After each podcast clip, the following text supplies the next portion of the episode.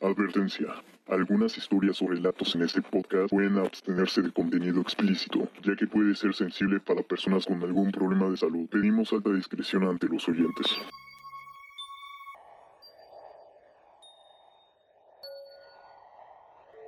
¿Qué tal amigos? Buenas noches. Sean bienvenidos a un podcast más de sus amigos Los Sigilosos Errantes.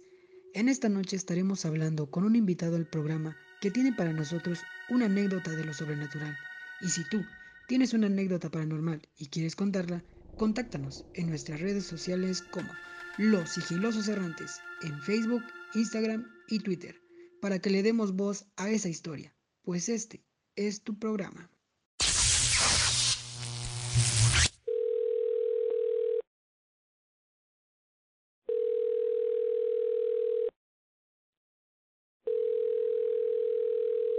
Buenas noches, Fernando. Te hablan tus amigos los sigilosos errantes para darle voz a tu historia. ¿Podrías contarla? Hola, ¿qué tal?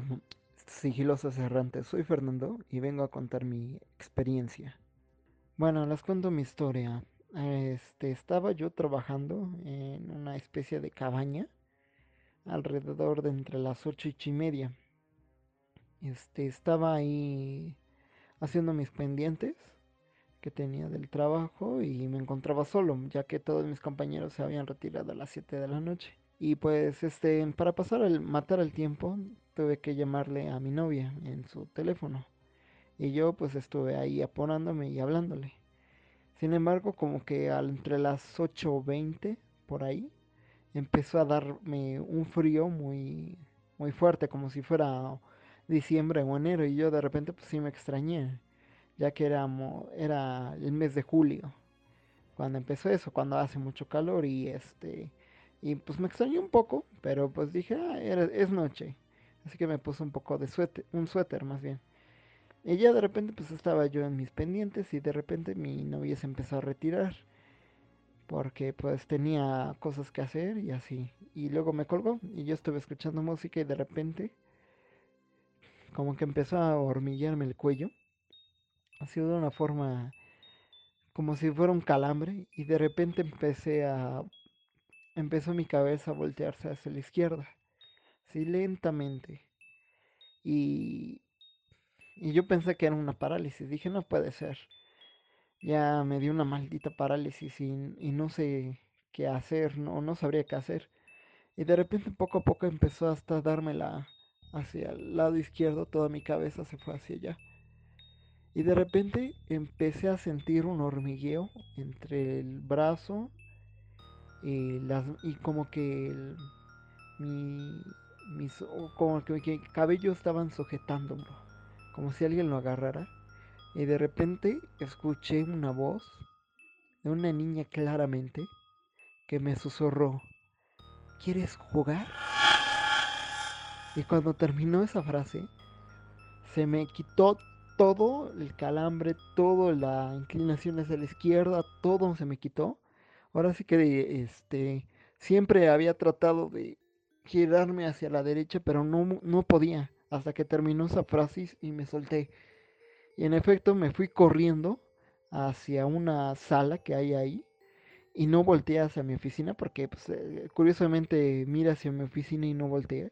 Y como que se me se quitó el frío, se quitó todo y la verdad me dio mucho, mucho miedo en ese momento. Y ahora sí que cuando terminó ese evento me fui corriendo. También me cuentan mis compañeros que no es la primera vez que se aparece una niña. De hecho, al otro día les contacté de que se me apareció una niña y me habían dicho que eso ya es normal. Que en eso, que ahora sí que se ha aparecido tanto en un baño de ahí de las oficinas como corriendo en el techo. Y la verdad esa es mi experiencia y espero que les haya gustado y de verdad desde ese momento creo en los espíritus y en los fantasmas porque no encuentro ninguna explicación lógica de lo que pasó.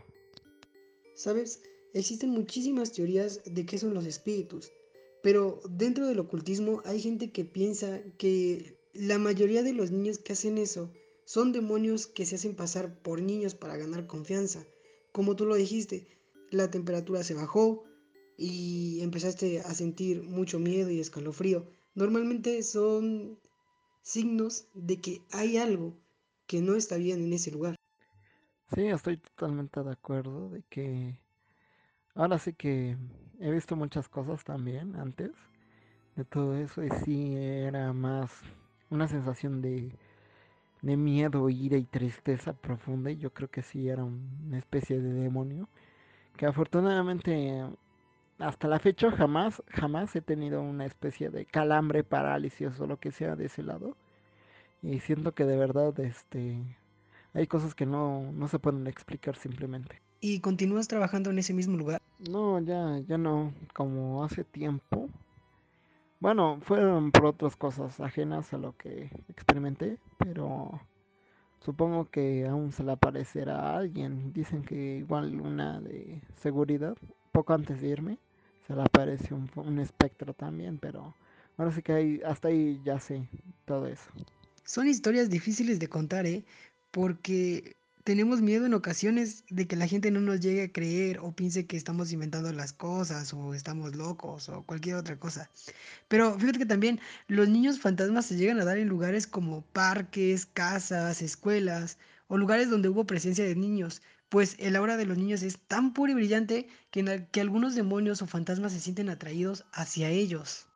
Sí, ahora sí que eh, sí, ahorita que lo mencionas, había un parque ahí y aparte había un este un río que pasaba por ahí y igual este muchos de nosotros especulábamos que o puede ser un niño que desgraciadamente murió ahí o por ahí en ese río o igual mucha gente practicaba el culto ah, o el ocultismo o, o cosas demoníacas para invocar a alguien. La verdad no sé no sé qué haya pasado pero pues este ojalá que a nadie le pase porque sí se siente un miedo bien bien feo la verdad Sí, caray, hay que recordar que el diablo no es como lo pintan, ¿eh?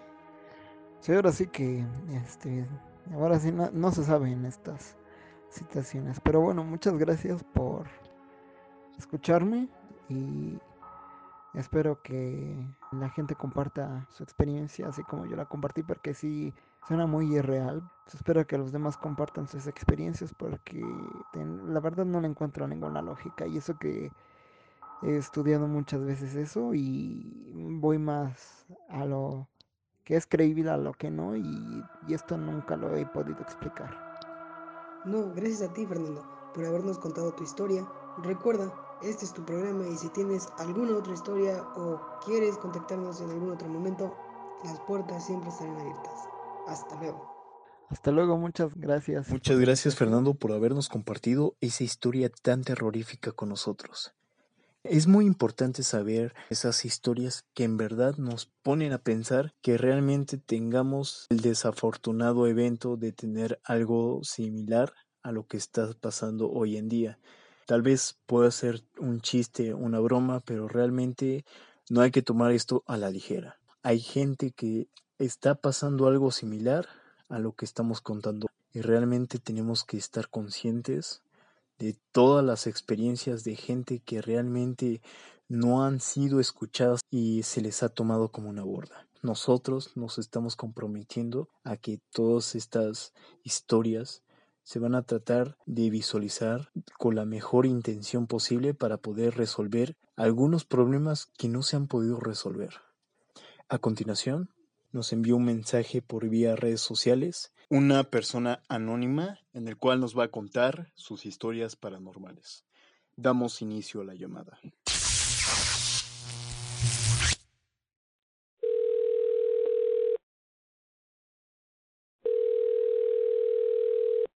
Hola, ¿qué tal? Te saludan tus amigos los sigilosos errantes. ¿Nos podrías comentar más acerca de esas historias que tienes para nosotros?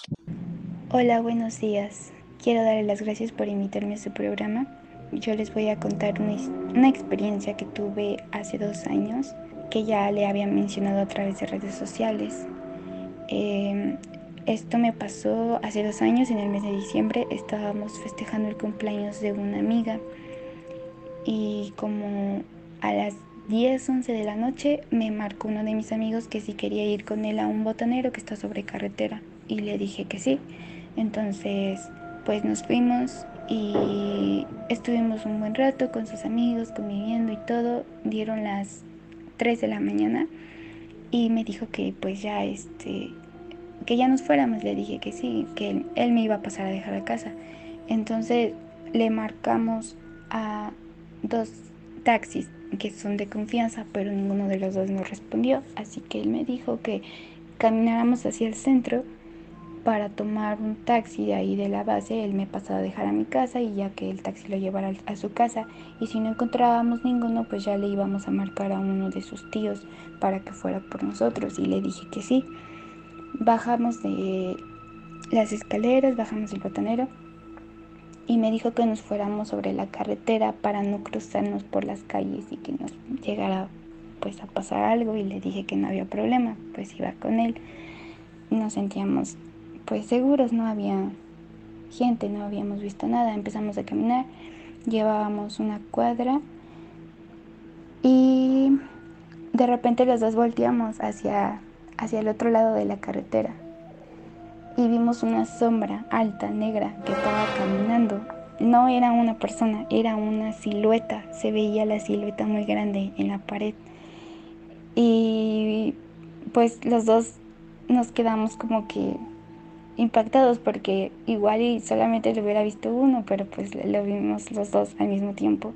En eso me quedé parada porque el miedo me consumió y me lo quedé viendo y me dijo, no voltees, sigue caminando, ya casi llegamos. Y le dije, es que tengo miedo y me dijo, tú tranquila, estoy contigo, camina. Entonces empezamos a caminar, dimos como otros 10 pasos y volvimos a ver otra sombra, pero esta vez no estaba del otro lado de la carretera, estaba en medio, estaba como por cruzarse hacia la banqueta, hacia donde nosotros estábamos. Y en ese momento fue cuando me consumió más el miedo. Me quedé parada, me volteé y lo jalé y le dije hay que regresarnos. Y me dijo, no, sigue caminando, ya casi llegamos. Pero sinceramente a mí sí me dio mucho terror. Entonces le dije que no, que, que nos esperáramos tantito porque estaba temblando muy feo. Me abrazó y me dijo, tranquila, no nos va a pasar nada sigue caminando, solamente no voltes hacia los lados. Le dije, está bien. Empezamos a caminar más rápido y en eso me tomó la mano y me dijo, ¿sabes qué? Mejor corre. Yo supongo que él siguió viendo las sombras, pero ya no quise voltear porque yo estaba muy, muy, muy, muy asustada. Entonces empezamos a correr hasta que llegamos al centro. Quedamos ahí parados y este, nos sentamos afuera de, de un Oxxo enfrente está una farmacia del ahorro, entonces pues ahí nos sentíamos como que un poquito más seguros. Y ya no encontramos ningún taxi, así que le tuvimos que hablar a su tío para que fuera por nosotros.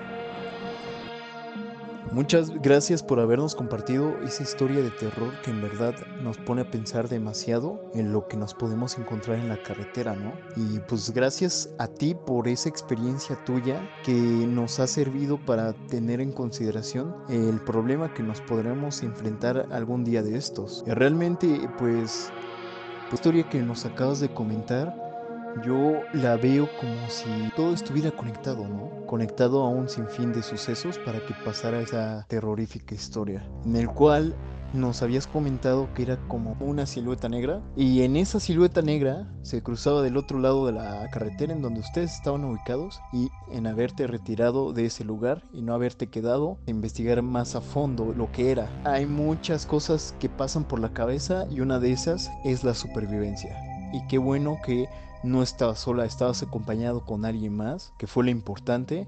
Y en verdad que esas siluetas negras en ocasiones aparecen por inocentes que no han podido descansar del lugar de su fallecimiento. Pero realmente qué buena toma de decisión ejerciste y pues me alegra mucho que nos hayas compartido toda esta historia de terror con nosotros.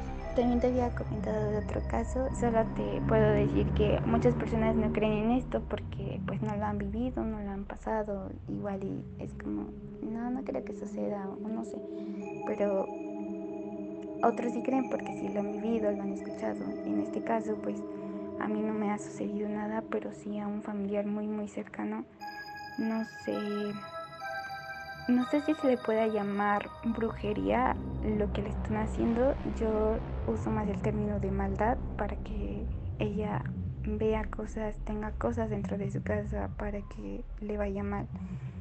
Y pues todo esto se lo hace a una persona que obviamente le tiene coraje, envidia, mm, es mala.